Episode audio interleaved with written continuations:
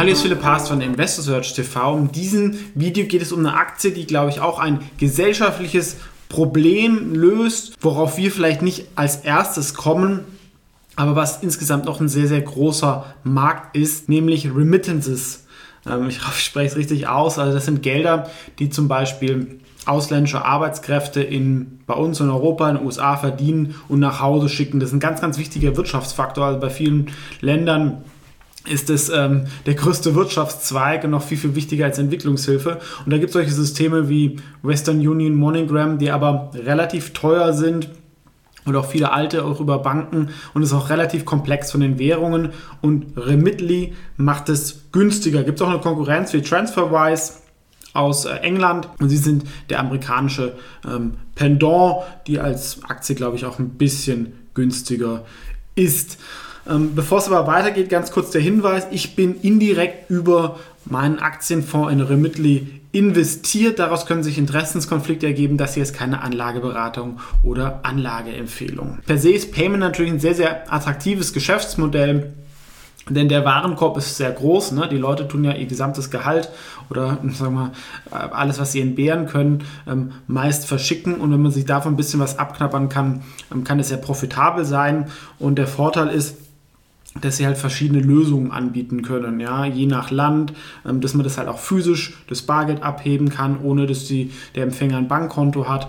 Um, und ähm, da kann man halt je nach Vorliebe da verschiedene Lösungen anbieten. Aber es ist auch komplexer, als man denkt. Dann gibt es halt doch einige Checks mit ähm, Geldwäsche, Terrorismusbekämpfung, ähm, solche Sachen.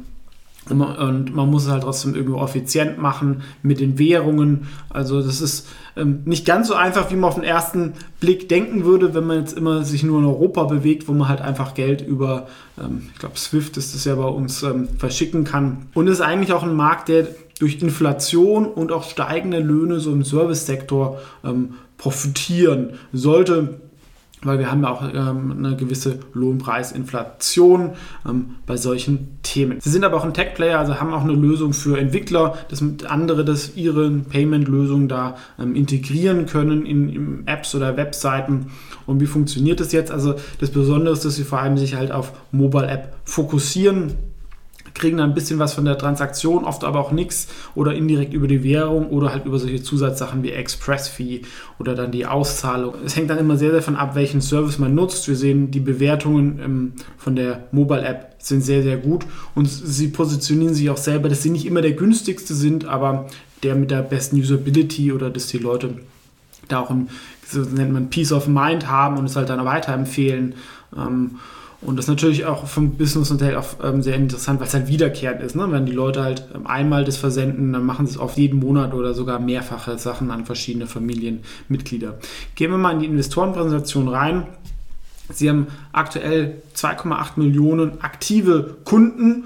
Ja, da kennt, glaube ich, kann man auch schon mal ein paar hundert Euro Kundenwert ähm, annehmen. Und diese Kunden haben immerhin 20 Milliarden verschickt. Also das ist kein kleines Ding und sie schätzen selber, dass sie ungefähr 1% Marktanteil haben. 1% finde ich immer so eine ganz wichtige äh, Grenze. Das bedeutet, ja, man hat einen gewissen Product Market Fit, ähm, aber es gibt immer noch extrem viel Wachstumspotenzial. Ja.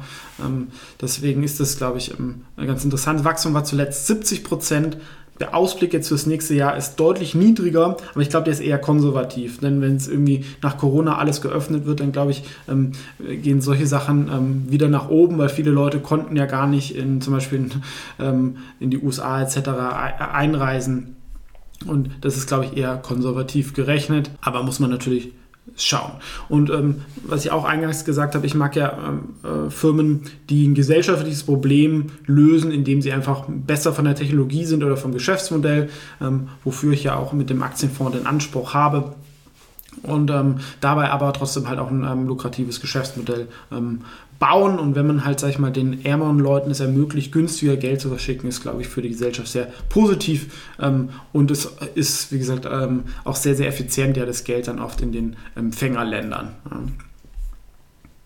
Hier wird noch ein bisschen so das ähm, Problem beschrieben. Ja, das Typische ist halt diese, kennt man vielleicht, diese Western Union, was wirklich teuer ist, was äh, nicht auf Technologie basiert ähm, und das wollen sie halt einfach günstiger machen über halt die neuen verschiedenen Lösungen, haben auch da ähm, Partnerschaften im Kryptobereich, sowas kann man natürlich dann auch nutzen, dass es für die Transaktion in Krypto umgewandelt wird und wieder zurück. Also da kann man viele Sachen andocken, als nämlich auch die Fantasie, dass sie halt auch noch in neue Länder gehen und halt ähm, immer mehr Produkte dann den Leuten noch verkaufen. Ne? Weil wenn das die wichtigste Transaktion ist, dann kann man irgendwann auch mal ein Bankkonto oder so Sachen machen. Ähm, und vor allem halt mit diesem Fokus auf die Mobile App. Und, und 90% nutzen es dafür, denn viele Leute haben gar keinen Laptop, ne? aber ein Smartphone, das hat inzwischen doch ähm, fast jeder und es geht halt wirklich schnell mit nur fünf Klicks, wie wir sehen. Hier sehen wir den Prozess, ja, also vor allem dieses Risikomanagement und Betrugssystem und Compliance.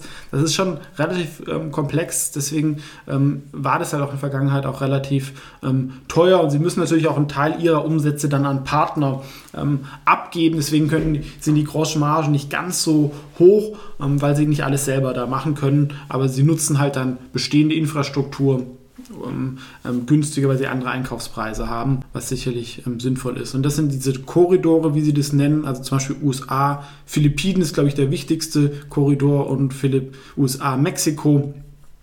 Also die ähm, sehen die verschiedenen Empfänger- und Geberländer, ähm, wobei Osteuropa oder Russland ähm, kein Exposure oder praktisch unter 1% ist. Das ist unbedeutend. Hier sehen wir, wie das ähm, auch aussieht, also vom Design wirklich sehr modern und übersichtlich, ähm, was ich auch immer sehr, sehr wichtig finde. Und ähm, nach eigenen Angaben sind sie sehr effizient. Also wenn sie 1 Euro investieren, kriegen sie über fünf Jahre 6 Euro zurück.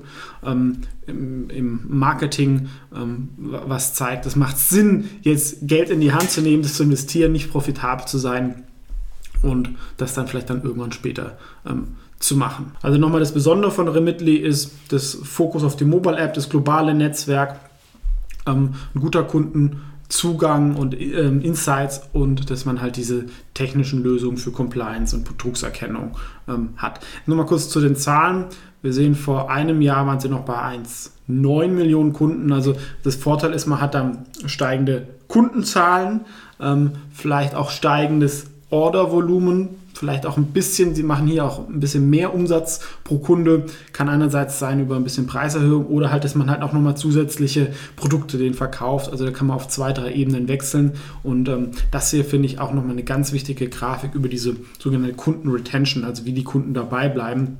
Und wir sehen, ähm, ja, das wird im zweiten Jahr dann sogar größer, ja, aber danach ähm, also wenn einer zum Beispiel im Schnitt, wenn 100 Kunden 100 Euro versenden im ersten Jahr, im zweiten Jahr tun sie immer noch über 90 Euro versenden. Das heißt, alle zusätzlichen Kunden kommen dazu und deswegen sind Abo-Geschäftsmodelle auch so ähm, attraktiv, weil ähm, ich, selbst wenn ich halt einmal mal nicht ins Marketing investiere, ich halt trotzdem noch Umsätze erziele, ähm, was bei einem Produktunternehmen nicht der Fall ist. Ja. Muss man schauen, die, ähm, wie gesagt, die niedrigen ähm, Umsatzguidance ist jetzt im Kurs drin. Sie sind noch nicht profitabel. Deswegen vom Fazit, ihr kennt es schon, ist es ähm, eine Beobachtungsposition, die was Sinnvolles machen, aber per se, glaube ich, halt ähm, sehr profitabel sein können. Ähm, vor allem die Konkurrenz ist eher schwach, so im Bankenbereich und ähm, Western Union Transferwise sicherlich eine Alternative ist, glaube ich, von der Aktie aber ein bisschen teurer ähm, und dann ein bisschen halt die Idee auch so als Inflationsgewinner mit zusätzlichen Produkten. Ähm, dadurch, dass sie immer ein bisschen was auszahlen müssen, glaube ich, ist 15% Nettomarge im Endzustand ähm, eine realistische ähm, Option. Kann vielleicht auch ein bisschen mehr werden über neue Produkte, aber auch da denke ich in vierfachen Umsatz ähm, Multiple für eine Firma, die aktuell 70% noch gewachsen ist, ähm, ist, kann man sicherlich machen. Ja, da wurden schon ganz andere Multiples ähm, gezahlt und ähm, da sind sie aktuell drunter fürs nächste Jahr von den Erwartungen. Also auch nach dem Ferien-KUV gäbe es ein gewisses Aufwärtspotenzial. Ähm, und die Aktie, was wir auch schon gesehen haben, und die Aktie kam halt auch schon mit 40, 50 Dollar an die Börse. Jetzt sind wir bei 11 Dollar. Ähm, da sieht es auch ein bisschen so nach einer Trendwende aus und sowas ja auch gerade im aktuellen Markt auch gar nicht so unbedeutend. Deswegen könnte es auch was für Trader interessant sein. Ähm, dann hier wurde schon mal deutlich mehr für gezahlt. Ähm, und wenn das Wachstum da vielleicht noch ein bisschen höher über die Guidance ist, ähm, vielleicht äh, können da auch mal ähm, ähnliche Kurse mal wieder erreicht werden. Das war's von mir. Vielen Dank fürs Zuschauen und bis zum nächsten Mal.